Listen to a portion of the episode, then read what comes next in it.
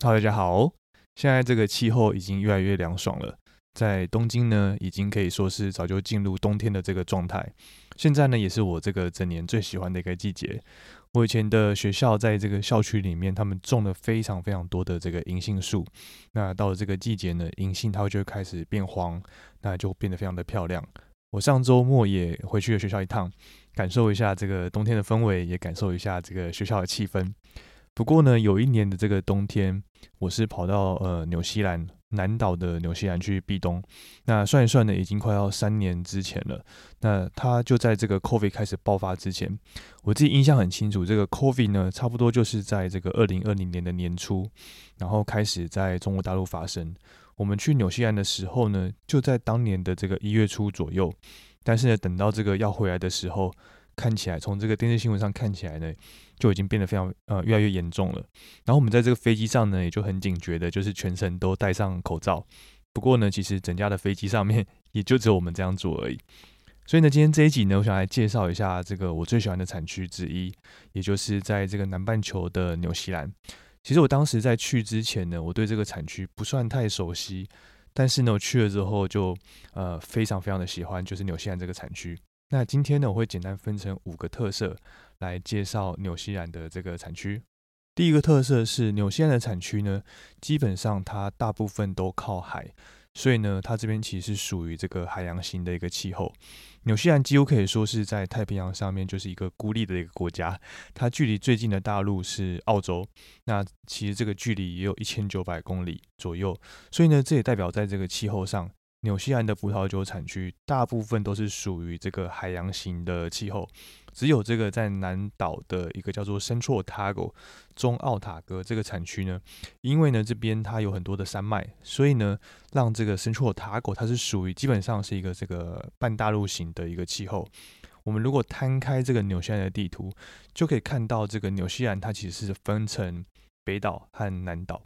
北岛呢稍微会比较温暖一点点。那南岛呢，它则是比较偏向冷凉的这样的一个气候的类型。白天的时候呢，就是阳光普照，它的日照时间非常的长。那夜晚呢，它就是有来自海洋的海风，让这个葡萄园的温度可以下降。另外呢，这边整个葡萄的成熟期可以很长，让葡萄可以酝酿比较多的糖分，还有这个香气。但是呢，又同时可以可以保有这个一定的酸度，然后因为这个来自海洋，然后由西向东的这个海风，同时呢也很容易带来这个比较多的雨量，所以呢这个南北纵贯的山脉就很重要了，因为这个山脉呢它可以很适当的去阻挡这个海风，所以呢这也就是为什么南岛的葡萄园，他们通常都坐落在这个比较面东的山坡上面。不过就算是这样子。还是有不少不少的这个葡萄园，他们还是会有这个蛮多的一个雨量，所以呢，这在这个葡萄的成熟期间就会带来一些问题，像是这个枝叶的生长可能会因为水分过多，所以太过茂盛，那就造成这个葡萄它没有足够的糖分可以成熟，或是呢，这个生长太过于茂盛的这个枝叶，它可能会挡住阳光，然后呢，限制这个葡萄的成熟。或是呢，这个在采收之前的这个呃的这个下雨的话呢，也可能会造成这个葡萄它吸收太多的水分，然后就会胀大，导致它的风味会被稀释掉。那整个酿出来的酒，它的香气就比较可能会比较没有那么的集中。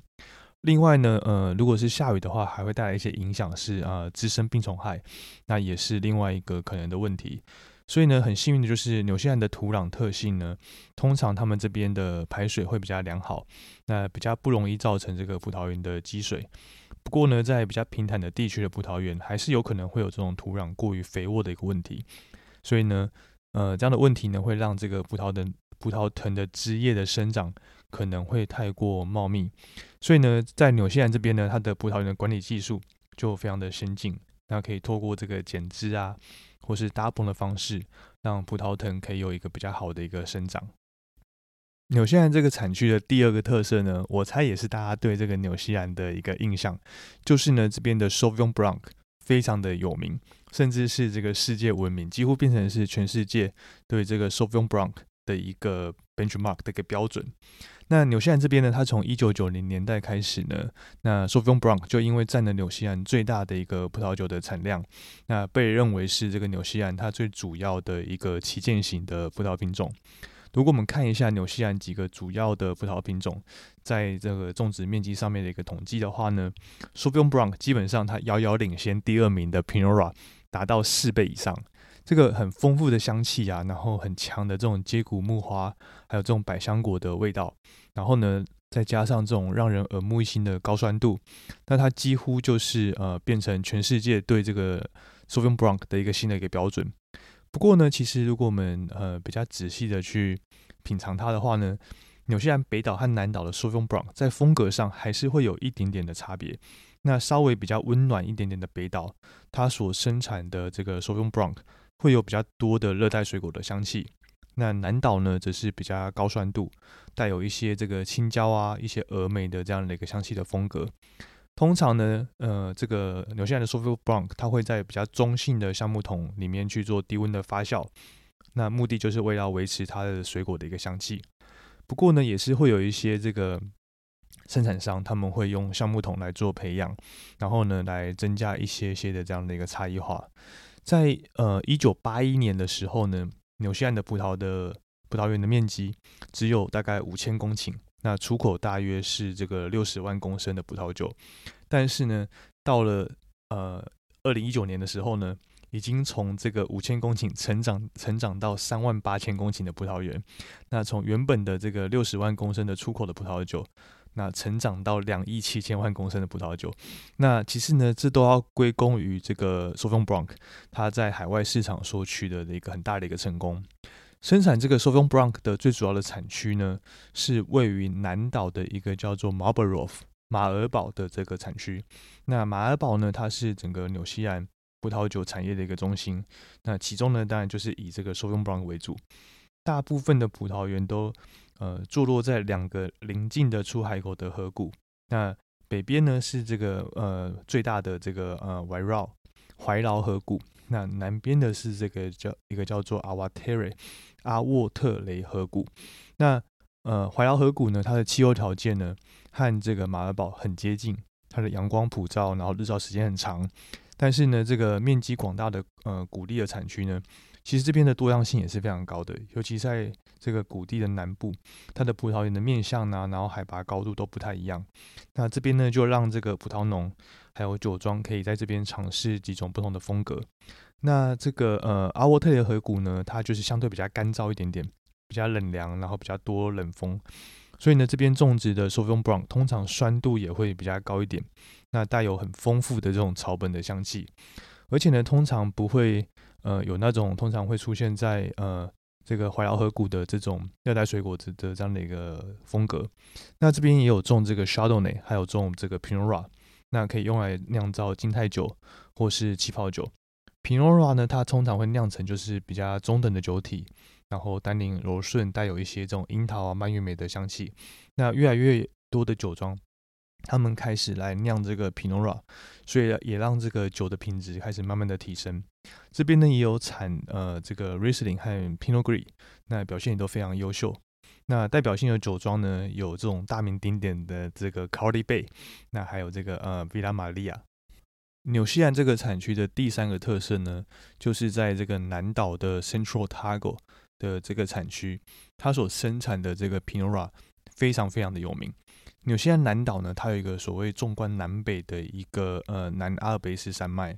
，Central Otago 这个产区，它就位在这个内陆山脚下的一个地区。那它最临近的这个城市是这个 Queenstown 皇后镇。那这边的这个葡萄园呢，它散落在呃几个不同的一个山谷，那大多就是会有呃几个不同的面向，它的土壤条件啊，海拔高度。那都有点会不太一样。那这边呢，和纽西兰其他的产区比较起来呢，Central Otago 它是属于一个半大陆型的一个气候，在这个秋天和春天呢，它会有这个霜害的一个风险。夏天呢，通常会比较温暖一点点。不过呢，这个生长季的时候，日夜温差很大，所以呢，这对生产这种比较优质的葡萄品种来说就很重要。这边呢，还有一个另外一个特色，就是它的阳光非常非常的强。所以呢，这也就造就了在这个深错塔狗他们所生产的酒，它的酒精浓度相对会呃比较高一点点。那这边呢，它有生长这个适合生长这个葡萄的气候，那也要有这个适合孕育呃这个葡萄的一个土壤。Central Otago 它的土壤的底层呢，它是含有这个石灰岩。那这个河流它冲刷下来的沙石啊、砾石，也让这个这边的葡萄酒的风格可以更多变一点。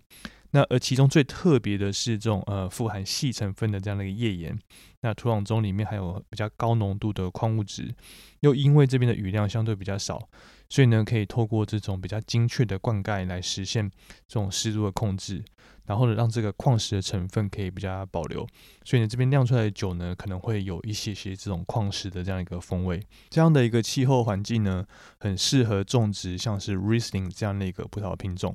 但是，真正让这个 Central Otago 跳上世界舞台的，然后占有一席之地的呢，其实就是他所生产的这个 Pinora。皮诺拉呢，基本上它被公认是最难搞的一个葡萄品种。那它对这个生长生长环境的要求也是非常非常的高。它比较适合在这种比较冷的这样的一个环境来生长，但是呢，又不能够太冷。那不然这个果实它的成熟不够呢，也会让这个果味呃口味太过就是艰涩，太多这种草本的味道。那比较冷的地方呢，通常又越潮湿，那也很容易让这个皮薄的这个皮诺拉。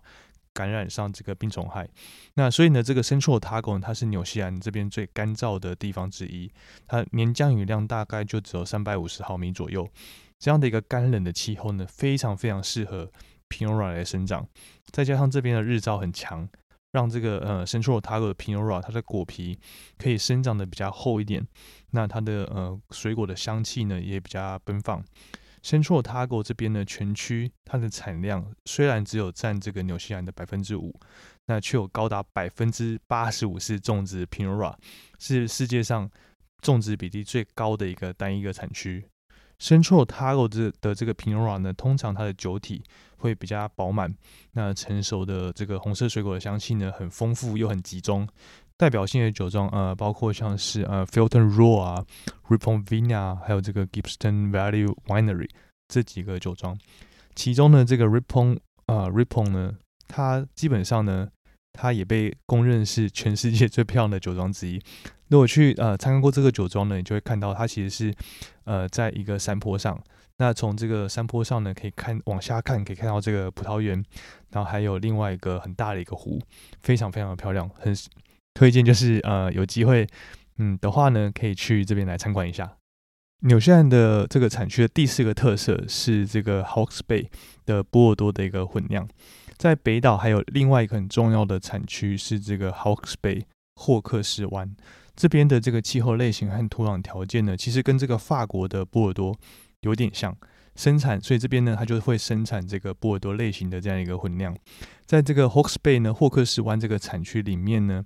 有两个最主要的城市，一个是这个充满艺术气息的一个叫内比尔，另外一个城市呢是这个海斯丁。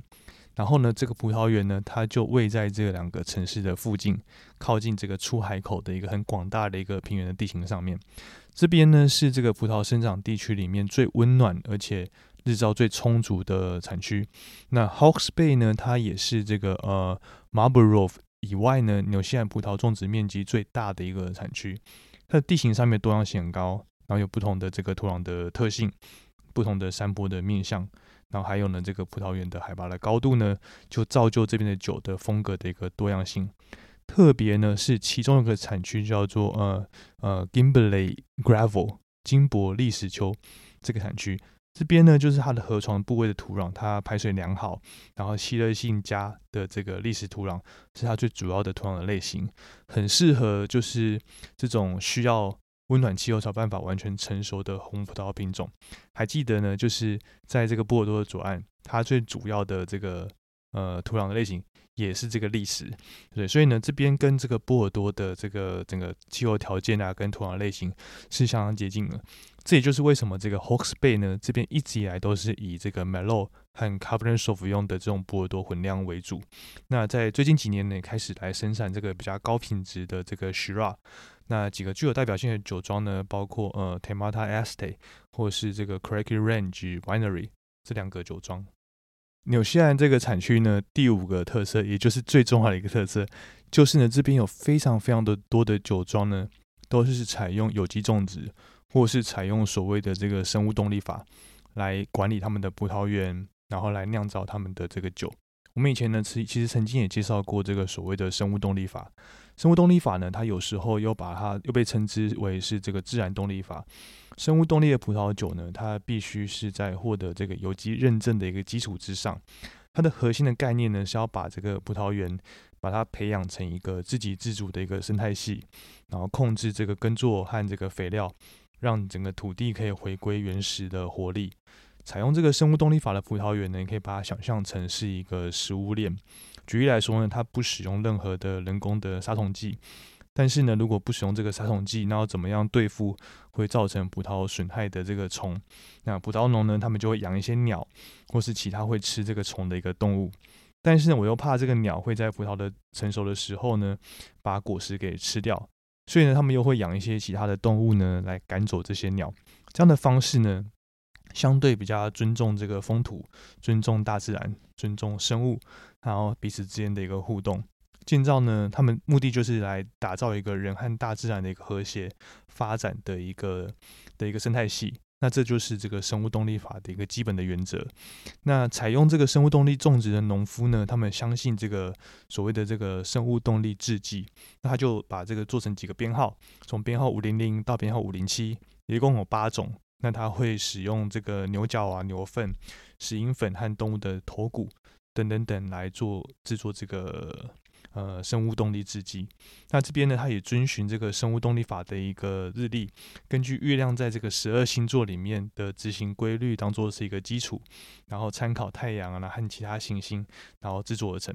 这样的做法呢，能够他们相信能够就是恢复整个土壤的肥沃的能力，然后增加植物本身的抗病能力，然后建造一个比较好的生态的平衡的一个体系。然后呢，在这个深创塔国这边呢。基本上百分之二十三的葡萄园，他们是采用有机种植，百分二十三其实也就将近是四分之一了。那这边呢，所以它的比例其实非常高的。所以呢，这百分之三的葡萄园，他们采用有机种植或是采用生物动力法来酿造这个葡萄酒，这样的一个机能的比例呢，绝对是世界上最高的。那比较干燥的秋天和相对低的湿度呢，让这个深处塔国的葡萄园，他们可以降低对化学农药的依赖。那除了他们比较得天独厚的环境之外呢，很多的酒庄和酿酒的人呢，他们追求有机种植，单纯呢，就因为他们认为这个是正确的做法。那尊重环境呢，然后达到这个和谐的共生共长的这样的一个理念，那他们觉得是酿造出最高品质的葡萄酒的唯一的方式。我们要知道，就是有机种植其实是相对不便宜的。那一个认证标章的背后呢，其实代表的是这个金钱的投入啊。那真心的尊重这个土地，然后持续的坚持，我觉得这也是纽西兰人他们最可爱的一个地方。那对于这个环境的维护和尊重呢，基本上就根深蒂固的存在他们的文化里面。好，以上就是我们今天这一集的内容。我们终于又回到了这个周更，那希望可以继续的维持下去。这周我们介绍纽西兰这个产区的五大特色，我自己是非常喜欢纽西兰这个产区。不只是它的生产的葡萄酒，我自己呢也非常非常的喜欢这个国家。现在就是我们的国门已经开放了，那如果你还在想要去哪里玩的话呢，我自己是非常非常的推荐纽西兰这个地方。那今天这节内容呢，从资讯连接里面可以找到这节文章，你也可以追踪我们的 IG 的账号。那我每天早上都会在 Instagram 用 Story 的方式来出题目，大家当大家可以练习我们在 Podcast 里面所介绍的内容。所以呢，如果还没有追踪我们 IG 账号的话呢，也请赶快追踪起来。如果想要支持我们节目的话呢，从这个资讯连接里面就可以找到赞助的连接。你可以选择任何你想要赞助的金额。如果喜欢我们的节目的话呢，你可以分享任何你也对葡萄酒感兴趣的朋友，或是在 Apple Podcast 或是 Spotify 给我们这个五星的评价。然后呢，也要注意我们品酒不酗酒，喝酒不开车，开车不喝酒。那就这样子了，我们下集见，拜拜。